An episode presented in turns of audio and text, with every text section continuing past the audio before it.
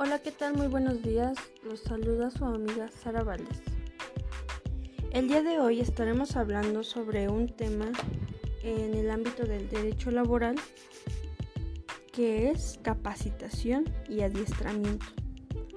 Estaremos hablando un poquito sobre en qué consiste cada uno de estos conceptos, obligaciones y los objetivos con los que se pretende abordar estos temas. Sin más preámbulos, comencemos. Las empresas de cualquier actividad empresarial están obligadas a proporcionar capacitación y, adiestramiento. Es muy importante tener eso en cuenta ya que a la hora de adquirir un puesto ejecutivo, empresarial, incluso eh, militar o en alguna fábrica, es necesario que nos proporcionen capacitación y adiestramiento. Entonces comencemos hablando un poquito sobre la capacitación. ¿Qué es la capacitación? La capacitación es el acto de obtener conocimientos nuevos, diferentes a los habituales, desde el punto de vista teórico. Es muy importante recalcar esa palabra. La capacitación se basa en la teoría, que proyectan al trabajador a un nivel superior, tanto en el orden jerárquico y en el aspecto económico. Ahora, hablando del adiestramiento, se refiere a la enseñanza de habilidades y destrezas para que el trabajador desempeñe con eficiencia y seguridad a sus actividades, es decir, prácticas y físicas. El adiestramiento se basa en las prácticas físicas. En cuanto a diferencia con la capacitación, pues es más teórico, más mental y el adiestramiento pues son actividades físicas. Tal como lo mencionábamos, eh, capacitación, un ejemplo es al adquirir un puesto ejecutivo como director general de alguna empresa. Necesita tener la teoría de orientarse en cómo está la estructura organizacional de la empresa a la que quiere adquirir el puesto. En cambio, el adiestramiento, su práctica, un ejemplo muy claro podría ser los que pertenecen a la militar, se basan en entrenamientos, prácticas, en cómo manejar un arma, en cómo desarrollar sus habilidades y capacidades de una forma eficiente. Entonces podemos notar esas diferencias entre estos dos conceptos.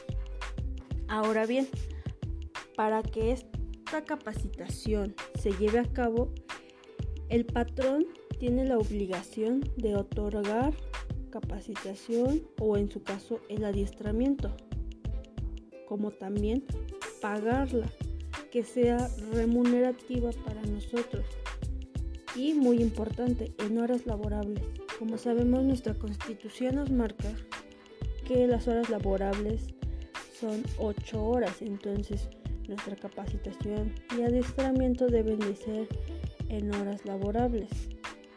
Y como existen las obligaciones de los patrones, también existen las obligaciones de los trabajadores.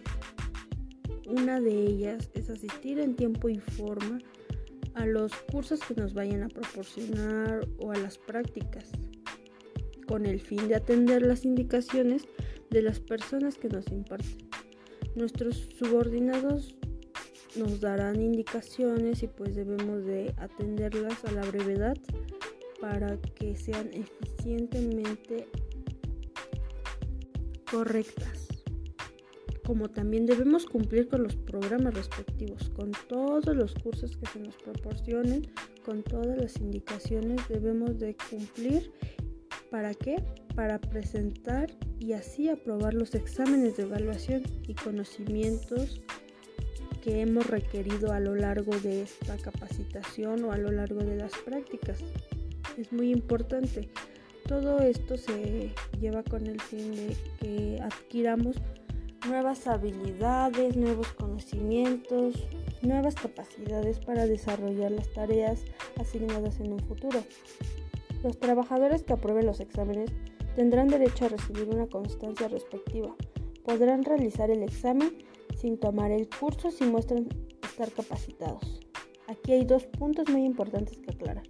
Al terminar la capacitación y el adiestramiento, debemos de recibir una constancia que lo avale, como también si se muestran las capacidades, habilidades, aptitudes y destrezas antes no es necesario presentar el examen. ¿Por qué? Porque ya cuentas con la experiencia necesaria para poder adquirir el cargo que desees tomar. Ahora bien, también existen objetivos detrás de esta capacitación y detrás de este adiestramiento. ¿Qué se pretende con estos conceptos?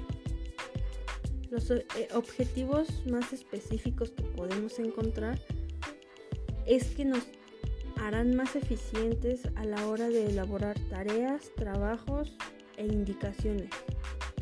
Hacer el conocimiento de los trabajadores y prevenir los riesgos. Es muy importante esto también porque porque si sabemos manejar adecuadamente máquinas, sistemas, etcétera, podemos prevenir riesgos a la organización. Entonces, por ello es la importancia. Al igual que nos mejora el nivel educativo. Nos mejora el nivel educativo porque adquirimos nuevos conocimientos y pues se van agregando a nuestro perfil empresarial y pues tenemos mejores oportunidades en el campo laboral. La capacitación se hace dentro del área de trabajo, se puede modificar de acuerdo de las dos partes. Mm, se podría decir que podemos fijar que la capacitación se lleve dentro del área de trabajo. Sin embargo, si el patrón y el trabajador están de acuerdo en que se lleve a cabo mm, en otro estado, en otra organización, en otra sucursal, e incluso ahora por la pandemia, que estamos viviendo hoy en día, las capacitaciones se han estado haciendo de manera virtual. Son cambios que se van dando y las organizaciones deben de estar sujetas a las innovaciones y cambios. Y pues bueno, por último, la capacitación y el adiestramiento debe estar registrado ante, la Secretaría del Trabajo y Previsión Social.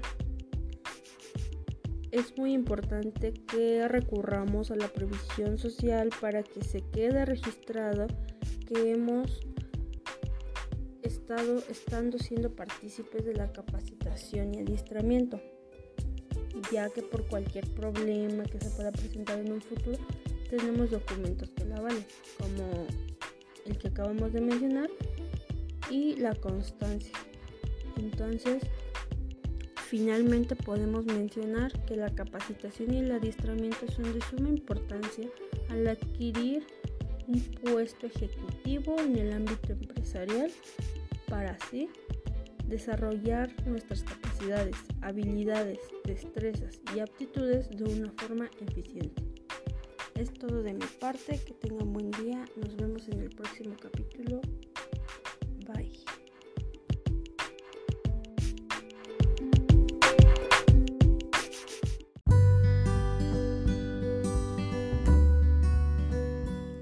Derecho Corporativo Empresarial. Unidad 8. Problemática empresarial jurídica. La documentación de créditos y recuperación de adeudos. Empezaremos a desarrollar esta unidad 8 con el tema 8.1. ¿Qué es la documentación de créditos? La documentación de créditos sucede cuando el acreditado, en reconocimiento de la deuda a su cargo, otorga un título de crédito a favor del acreditante por otro lado, la recuperación de deudos consiste en conseguir el pago de una deuda contraída de manera verbal o por escrito, ya sea por un documento público, privado o por escritura pública. La recuperación de créditos puede hacerse de manera extrajudicial, enviando cartas, llamados telefónicos para presionar al deudor y de no conseguir lo mencionado, el pago procede a iniciar el juicio ejecutivo mercantil. Para ello necesitamos una serie de requisitos para una carta de cobro extrajudicial y son los siguientes. Necesitamos una fecha de la carta, los datos del deudor, la fecha de otorgamiento del crédito, el motivo de la deuda, la cantidad a pagar y el plazo para cumplir con la obligación. Asimismo, tenemos una serie de ventajas utilitarias del título de crédito, las cuales son seguridad, facilidad de transmisión y anticipación de los beneficios, como también los elementos de la existencia de los títulos de crédito, como lo es la aceptación, que es nada menos que admitir la orden incondicional de pagar una orden determinada zona de dinero al vencimiento del documento. También el aval, que es la garantía de pago de la deuda por una tercera persona que se vuelve un deudor solidario. El endoso, la declaración consignada en el documento cuyo titular transfiere todos sus derechos a favor de la otra persona y en reglas generales de utilización. La función económica sirve para documentar los créditos de las diversas operaciones que suministra la riqueza económica. De igual manera, la función jurídica es el acto de comercio, la cosa de mercantil de un documento. Obligación cambiaria consiste en la conducta de pago que tiene el deudor derivado de la acción de cobro que tiene el beneficiario del título de crédito. El juicio ejecutivo mercantil es la tramitación que se lleva a cabo para el cumplimiento de la obligación solicitada por el proveente mediante el embarco precatorio de bienes al ser rematados liquidación del pago de la deuda. Por último, el concurso mercantil. Es un proceso judicial al que se le somete voluntariamente un comerciante o un sometido por sus acreedores cuando incumplen generalizadamente con el pago de sus obligaciones. Los supuestos del concurso mercantil es incumplir a los dos o más acreedores. Dichas obligaciones tengan 30 días de vencido y representan más del 35% de los comerciantes que no tengan activos liquidados. Las etapas del concurso mercantil solicitan declararse en un concurso mercantil voluntariamente. Se ordena un visitador dentro de los cinco días siguientes. Se dará conocimiento a las autoridades fiscales.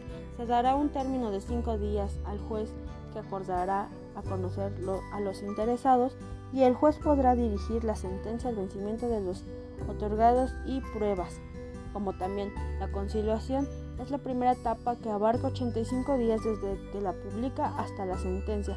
El administrador administra la empresa, reconoce los créditos de los demandantes y procura un convenio entre el comerciante y sus acreedores. Por último, tenemos que la quiebra tiene por objeto vender los bienes y pagar los acreedores, según la prevelación en la sentencia y hasta donde alcance el producto de la venta de los bienes. En esta etapa, el comerciante procede a la administración de su empresa y es otra adicionada quien realiza las operaciones de la quiebra.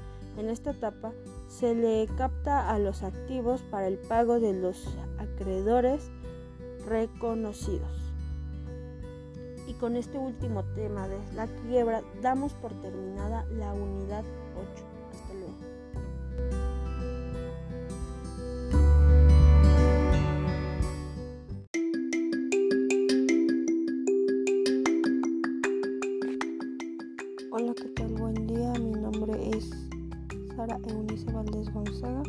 Y en este podcast hablaremos sobre la importancia del ahorro. A lo largo desarrollaremos este tema que es de suma importancia ya que en México hace falta mucha educación financiera. Uno de los puntos importantes es el ahorro y desmenuzaremos la información más adelante. Bienvenidos. Sin más preámbulos, comencemos. Nuestro punto número uno es ¿por qué es importante el ahorro? El ahorro es la parte del ingreso que no se destina para el consumo. Es un hábito que consiste en reservar una porción de los ingresos que será usada en los planes que se tengan para futuro.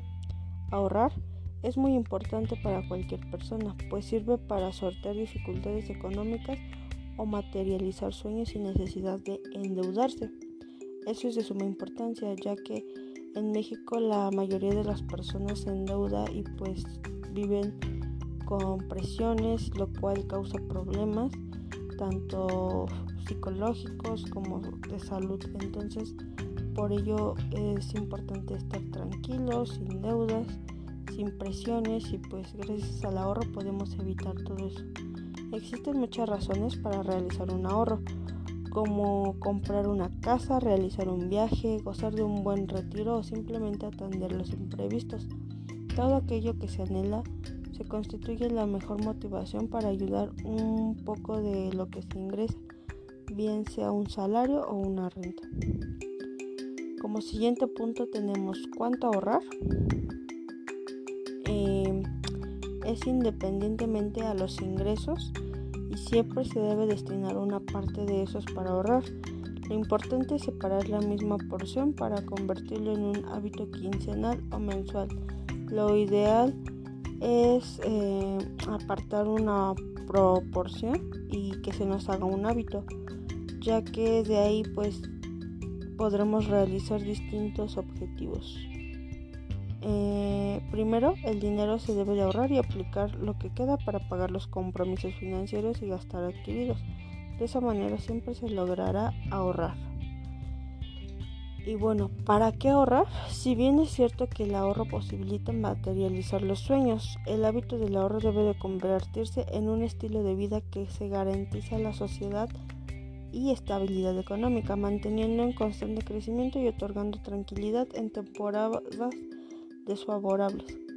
Con el ahorro programado es posible garantizar un mejor futuro para las próximas generaciones. Sin embargo, otro punto importante para responder a nuestra pregunta, el para qué ahorrar, es que pues el ahorro representa un soporte para atender cualquier emergencia y va a permitir una mejor calidad de vida en el futuro. Es mucho mejor consumir responsablemente en el presente y ahorrar montos fijos hoy que vivir gastando más de lo que se gana y estar siempre sobreendeudados. Ahorrar le permitirá vivir tranquilo y le dará la seguridad e independencia financiera que necesita para cumplir metas y afrontar imprevistos.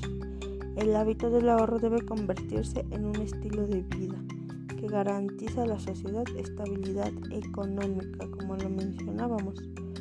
Es de suma importancia ya que pues nos ayuda a mantener un constante crecimiento y una tranquilidad, al igual que pues afrontar temporadas desfavorables.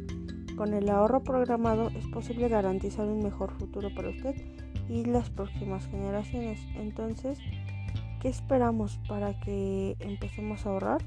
Debemos organizar los gastos según sea la importancia y priorizar para alcanzar las metas. Por otro lado, un ejemplo muy claro es nuestro conferencista uh, este conferencista igual toca un tema importante que es el ahorro y un consejo que él comentaba es que de tu salario o tu sueldo mensual destines la mitad de la parte para ahorrar y la otra mitad para tus gastos personales. Eh, de igual forma, administrarlos constantemente, tus pagos por determinadas proporciones para una mejor administración. Entonces, nunca es tarde para empezar. Si no tenemos el hábito para ahorrar, podemos comenzar desde hoy para tener buenos resultados. Esto sería todo por el día de hoy. Síganos en los distintos podcasts.